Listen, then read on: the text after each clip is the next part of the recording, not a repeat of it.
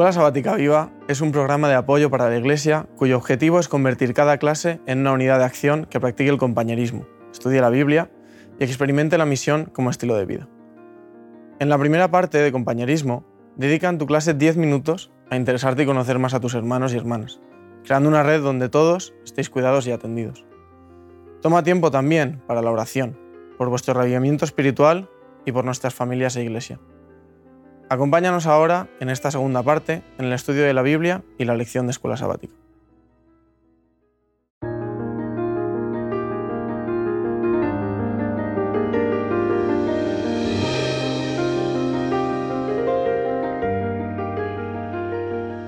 Bueno, nos, volvemos a ver. ¿Qué tal? ¿Cómo estáis? Bien. ¿cómo ha ido esta semana la escuela sabática? Pues bien, también muy interesante. Un montón de cosas que comentar y que decir.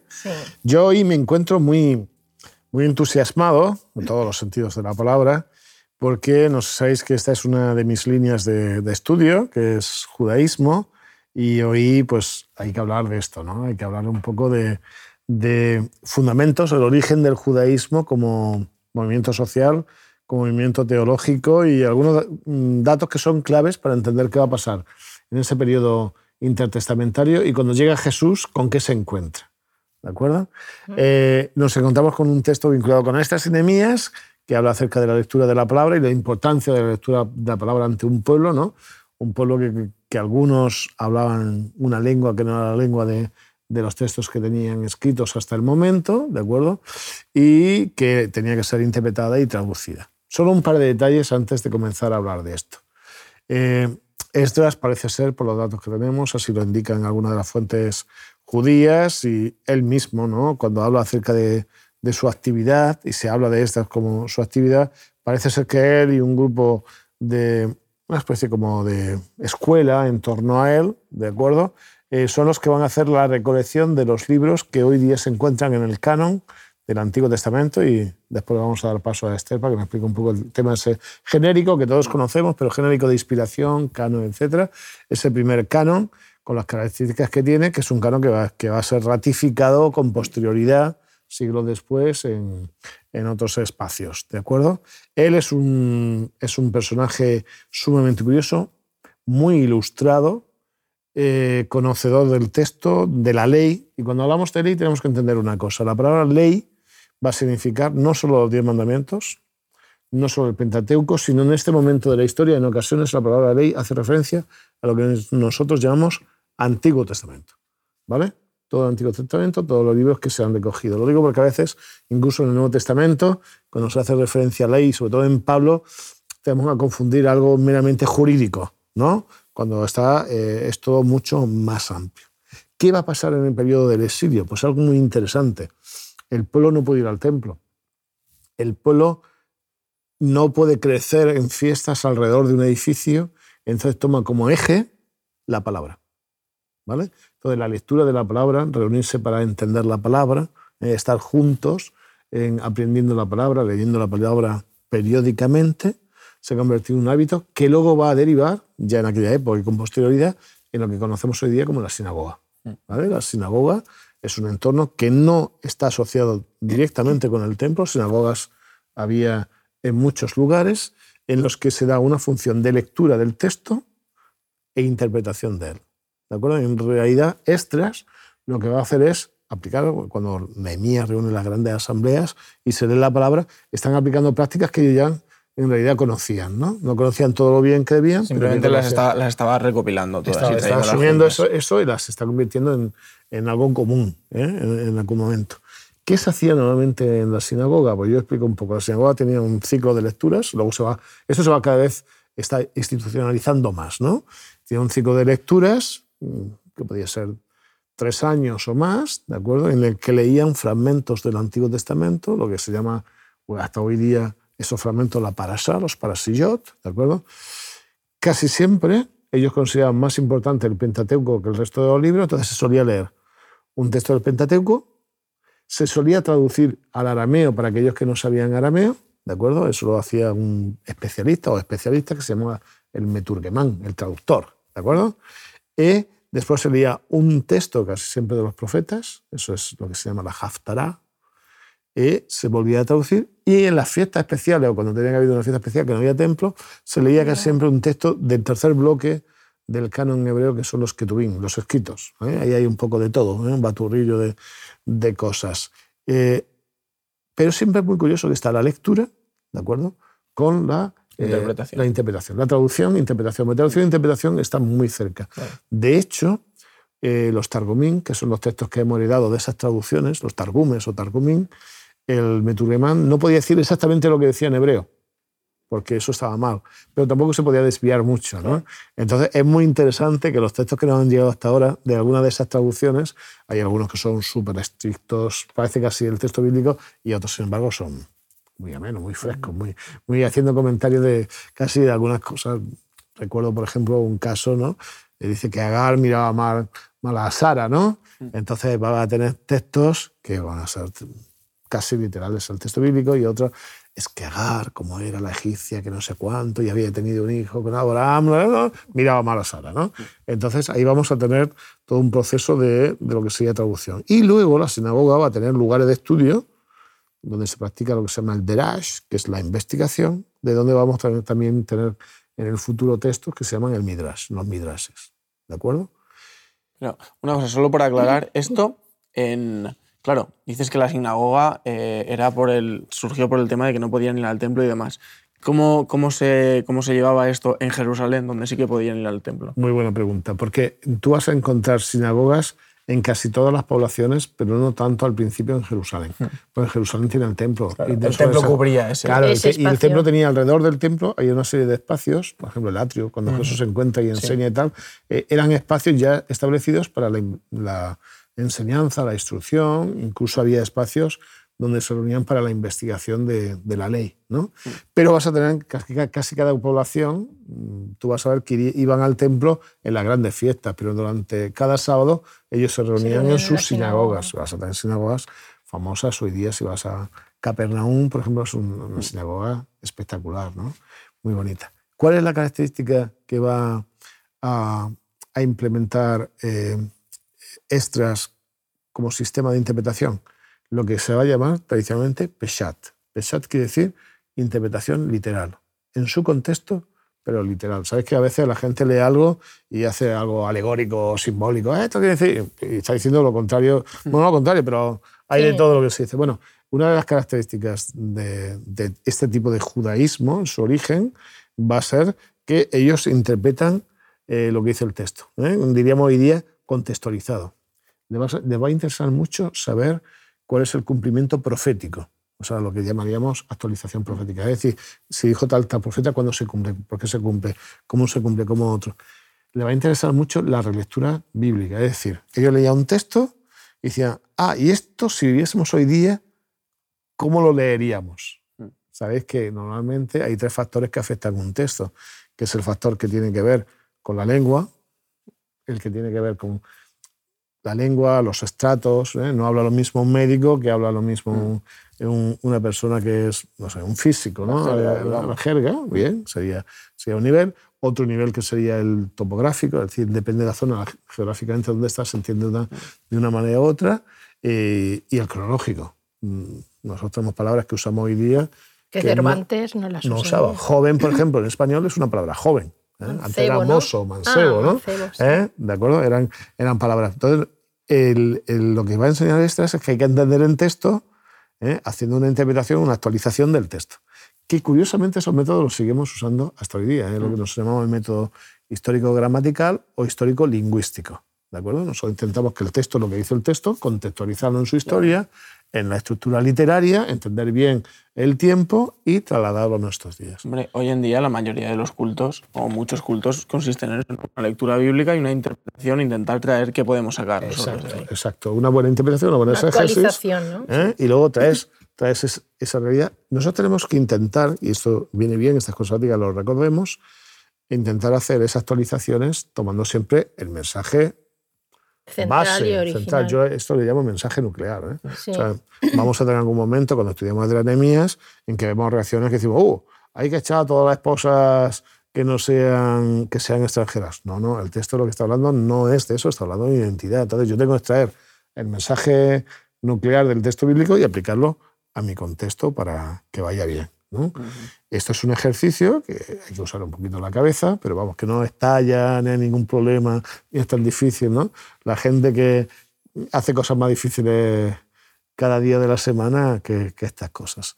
Eso era un poco, explicaros un poco en qué consiste, esto se va a desarrollar mucho, el judaísmo va a tener varias ramas, quizá la más llamativa va a ser la de los fariseos, que va a llegar hasta la época de Jesús, los apartados, los, los puros en este proceso, y eh, muchos de ellos van a desarrollar una manera de ver la ley muy legalista, ¿eh? normativista, ¿eh? y todos sacaban normas y Jesús va a resituar. Quien resitúa en el futuro la palabra es Jesús. Pero en este momento un elemento básico es la palabra. ¿Por qué la palabra y no otra cosa? Porque lo único que tiene autoridad es la palabra. yo puedo decir cosas muy interesantes, pero me puedo equivocar. Pero la palabra, bien interpretada, como tiene que ser, es autoridad. Y es muy interesante que Esdras lo primero que hace es estudiar él. Que eso es algo que tenemos que tener en cuenta. Antes de interpretarla y de enseñarla al pueblo, él primero quiere saber qué dicen, qué dice la palabra y, cuánto abarca esa palabra. ¿no? Por eso va a hacer la, recopilación de todos los textos. Para que tú dices esto, no habéis observado el detalle de lo que pasa en las escuelas sabáticas. Quizá Eric, que es más joven, no, no te, no te acuerdas. tanto porque sería jovencito. Antes, en el pasado, muchas de nuestras escuelas sabáticas empezaba, cuando alguien decía algo, dice, la Biblia dice, Elena de Guay, Elena de Guay dice, ahora me hace muchas veces porque la gente dice, yo pienso, yo creo, a ver, yo respeto la opinión de todo el mundo, pero no son autoridad. Quiere decir que, que, a lo mejor en ciertos momentos, yo pienso está bien, pero yo, yo pienso tiene que estar en contraste de la palabra de Dios dice, ¿no? O sea, que esto que dices me parece relevante por eso, ¿no? Porque ahora yo lo veo mucho, ¿no? En muchas cosas que dicen, bueno, me parece bien, yo respeto lo que tú digas, otra cosa es que eso tenga más o menos valor, ¿no? Claro, claro. Y entonces eso lo vemos, ¿no? Y, por ejemplo, en el texto de 2 de Timoteo 3:16, donde Pablo afirma que toda palabra es inspirada por Dios, ¿no? Entonces, ahí ya tenemos lo que nos, eh, digamos que es la regla, que es el principio que nos ayuda a saber que ahí detrás está Dios. Mm. Dios, bueno, en el proceso de inspiración y de revelación, mm, lo único que Dios quiere es tener una relación con el hombre. Y entonces lo ha hecho de muchas maneras. Al principio era oral, nosotros estamos hablando ya de la palabra escrita, pero cuando era oral, pues era cara a cara o era a través de sueños, a través de visiones, ¿no? Eh, daba mensajes a los profetas.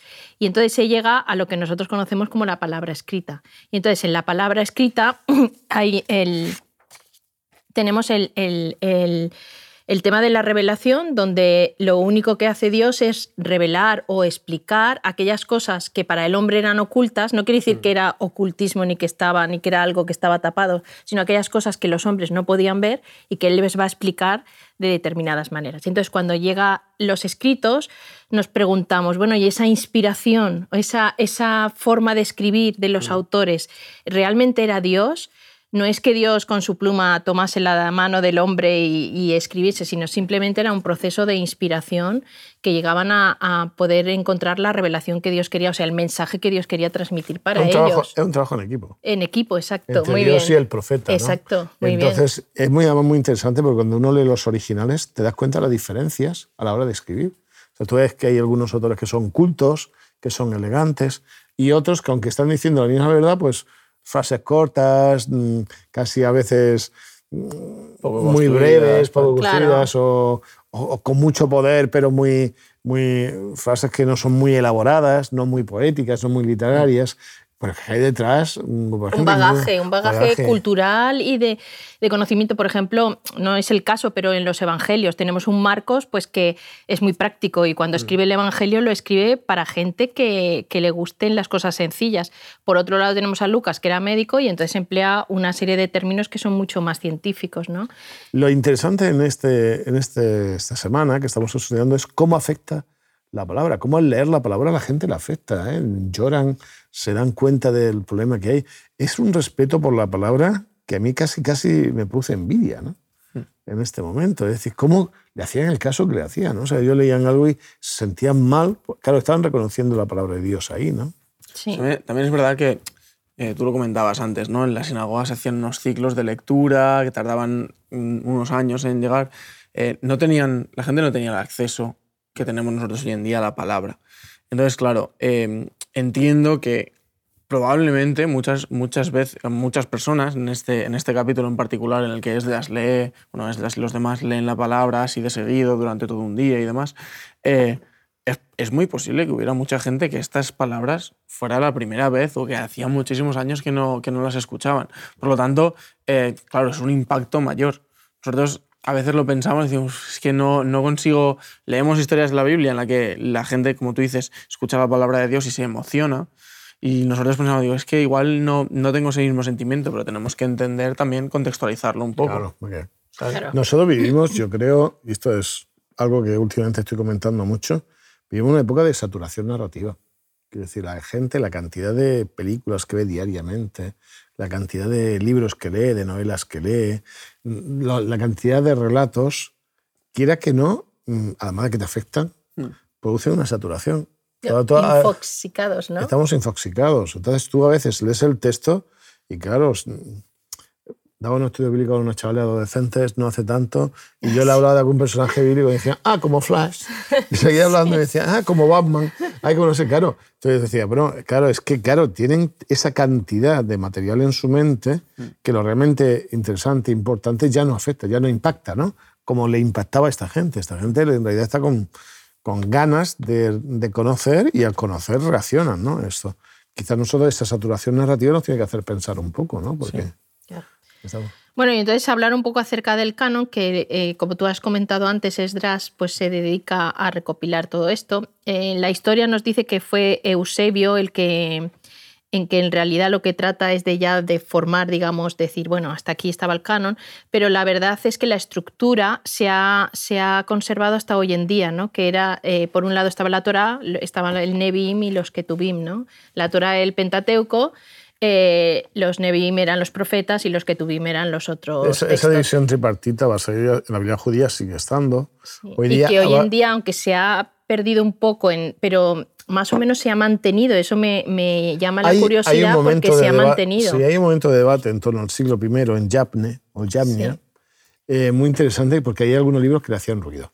Mm. Entonces se ponen a estudiar. ¿no? Eran los libros tradicionalmente que Esther había recogido, pero hacían ruido. Por ejemplo, Esther les hacía ruido. Sí, Esther durante mucho tiempo no... No sabían si estaba o no estaba, le hacía ruido. Ellos no se atrevían a sacarlo del canon, pero le hacía ruido ¿por qué? porque Esther no menciona, ni una sola vez el nombre de Dios. Claro como muchos de estos eran fariseos, cantar de cantares, y los fariseos eran muy con el tema de lo sexual, ¿no? Cantar de los cantares le hacía ruido. O sea, bueno, aquí o sea, tenían algunos libros de este tipo que hacían. Pero es muy curioso que Yabne al final concluye diciendo: no, estos libros estaban en el canon, hemos heredado de nuestros padres, son, bueno, pues son, aunque no lo entendamos adecuadamente, son lo que nosotros creemos que son los libros sagrados, ¿no? Claro, fueron considerados como inspiración, como que venían de parte de Dios, ¿no? Sí curioso cómo un buen hombre estudioso hace una labor, una labor editorial que tú no tendría que ser tan fácil, mm, buscando los rollos de todos lados. no estaría todo en la misma biblioteca, no, había ese tipo de cosas, tenía que ir, de, hecho, se guardaban en algunas sinagogas, ¿no? Exacto. Se iban guardando, se iban guardando los originales y tendría que ir... Claro, el, además había una cosa muy curiosa, el, en la tradición, sobre todo posteriormente judía, ellos tienen un concepto que nosotros tenemos. Nosotros un concepto, cuanto más viejo, mejor, más valor le damos.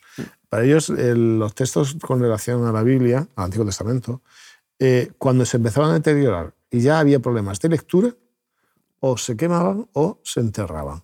Pero antes de eso se hacía una copia. Una copia. Entonces, ¿por qué no tenemos, eh, exacto, ¿por qué no hay más original y tal? No, no, pero porque ellos, para ellos era más importante el texto que el soporte del texto. Mm. ¿De acuerdo? nosotros vemos algo viejo que huele así, ¿verdad? Antiguo y tal. ¿Qué, ¿Qué, valor le damos? No, no, yo le damos valor al contenido de lo que está escrito, ¿no? Entonces, de ahí tenemos eh, lo que se llama la famosa Genisas, la Genisas en el lugar donde iban echando cosas y con los siglos hemos descubierto esa especie como de pozos, mm. ¿de acuerdo? Es muy famosa la Genisas del Cairo, donde hay un montón de documentos y textos de la Biblia que ellos veían que, Antiguo Testamento, que ya no, no, no, no estaban en condiciones de ser leídos de forma adecuada, ¿no? Y he leído también, no sé si será cierto, que en Qumran, cuando encontraron los rollos, todos los, los escritos que estaban dentro de lo que sería el canon eh, se han encontrado, los, son los, los rollos que se han encontrado con el material más completo que ha existido. Eso... eso... A ver, Qumran, la historia en Qumran es muy divertida, muy divertida, Interesante, para mí es divertido, pero supongo que para todo el mundo no. Eh, eh, Qumran es una, secta, una población ¿eh? que tenía mucho, una gran biblioteca, que saben que los romanos se les están acercando para destruir todo lo que pillan por delante. Entonces ellos lo primero que hacen es coger los libros de más valor, los rollos de más valor, y los colocan en ciertas cuevas. Que les da tiempo a cerrar, los esconden en unas cuevas y tal.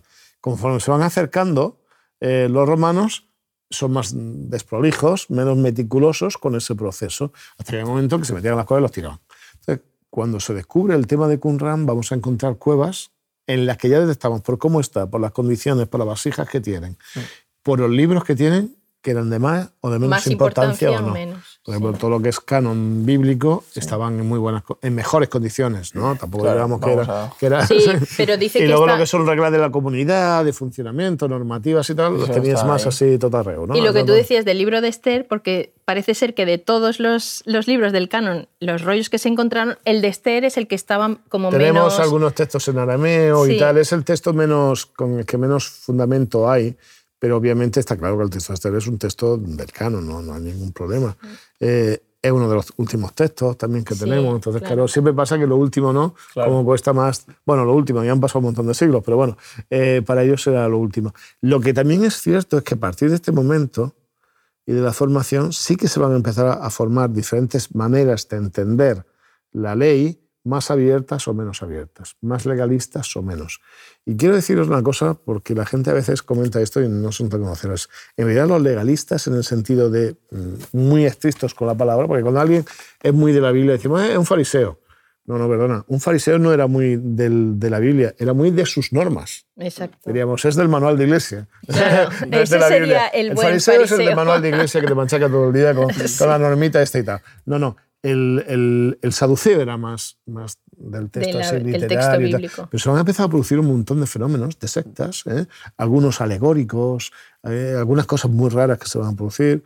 Eh, Qumran, nosotros tenemos textos muy serios, pero otros textos que son bastante. Tenemos mm, fórmulas mágicas para que se produzcan ciertas cosas, ¿no? Eh, hay en Qumran algunos textos así raros, muy esotéricos y tal. O sea que hay mucho movimiento que se produce. Pero es muy curioso, se produce todo en torno a la palabra. ¿Eh? aproximaciones distintas a la palabra, pero todos con relación a la palabra. Tengo un texto de Flavio Josefo que no sé, os quiero leer a ver qué, qué, os parece, pero él es como que mm, aporta ¿no? en, este, en este texto un poco eh, fundamento también para creer en esta inspiración de estos libros. Dice, desde el imperio de Artajerjes hasta nuestra época, todos los sucesos se han puesto por escrito pero no merece tanta autoridad y fe como los libros mencionados anteriormente, pues ya no hubo una sucesión exacta de profetas. A pesar de los siglos transcurridos, nadie se ha atrevido a agregar nada o a quitar o a cambiar nada. Y esto lo dice en su obra Contra Apión, en sus obras completas. Sí, porque él es muy de la niña, es de origen fariseo, es muy de la línea clásica. Él, de hecho, alude a las consonantes del hebreo como libros del Antiguo Testamento. da cierta sí. incluso está un poco hasta un poco mágica. Sí que había otros materiales que otros grupos seguían. Él no, porque era más de la oficialidad, ¿no? Pero tenemos todo lo que sería el material apócrifo mm, de ese periodo sí, pero él se está refiriendo al, a los que no era reconocido eh, oficialmente, ¿no? Pero materiales sí que tenemos. Y muy, algunos muy interesantes para entender luego lo que pasa en el Nuevo Testamento. Sea como fuere, la palabra es el eje del cambio, en este caso. ¿eh? Que luego se usase mejor o peor, pero es el eje del cambio. Mm. Esther, ¿nos querías comentar algún ah, texto? Sí. Hay un texto de Elena de White que, dice, que habla acerca de la lectura de la palabra y dice, nadie que no ore puede estar seguro un solo día o una sola hora. Debemos sobre todo pedir al Señor que nos dé sabiduría para comprender su palabra. En ella es donde están puestos de manifiesto los artificios del tentador y las armas que se le pueden oponer con éxito. Satanás es muy hábil para citar las sagradas escrituras e interpretar pasajes a su modo, con lo que espera hacernos tropezar. Debemos estudiar la Biblia con humildad de corazón, sin perder jamás de vista nuestra dependencia de Dios. Y mientras estemos en guardia contra los engaños de Satanás, tendremos que orar con fe diciendo, no nos dejes caer en tentación. Qué interesante, ¿no? Que... Claro, son las dos fuentes, ¿no? Es la oración y es la palabra, ¿no? Las dos fuentes que te ayudan. Y, saber, y saber que, que tenemos que, que prestarle atención y que, y que pedirle a Dios que nos ayude a, poder interpretarla, porque, porque no, no siempre es fácil, Y muchas veces una mala interpretación puede hacer que, malinterpretemos el texto completo. Sí, sí, que te cambie la vida que tomes decisiones incorrectas. Exactamente. Aunque yo creo en el Espíritu Santo. Y yo creo que si uno se pone en manos de Dios, del Espíritu Santo, Él, con mayor o mejor, menor calidad, con mayor o, menor conocimiento técnico, pero Él te va, llevar, él te va guiando, Él te va acompañando en el proceso. Oye, pues muchas gracias. Ha sido un gusto, un placer. Igualmente, la semana que viene el tema es precioso, porque nos habla de un, de un Dios que perdona, ¿no? Un Dios perdonador a pesar de un montón de historias que hay por medio. ¿no? Ya, ya lo veremos, que es, es interesante. Bueno, que os vaya bien, ¿eh? Vale, muy bien. Chao, hasta luego. En la tercera parte de la Escuela Sabática Viva, usa 10 minutos y analiza. ¿Cómo podemos aplicar lo estudiado? ¿De qué manera puedes compartir tu esperanza con las personas que te rodean? Animamos a cada unidad de acción a tener una experiencia más allá del sábado. Cread vuestro propio proyecto misionero. Programad en vuestras casas reuniones para orar y confraternizar. Buscad un tiempo en la semana o en el sábado por la tarde. Gracias por acompañarnos hasta aquí y querer que tu escuela sabática sea un proyecto lleno de vida. Nos vemos la semana que viene.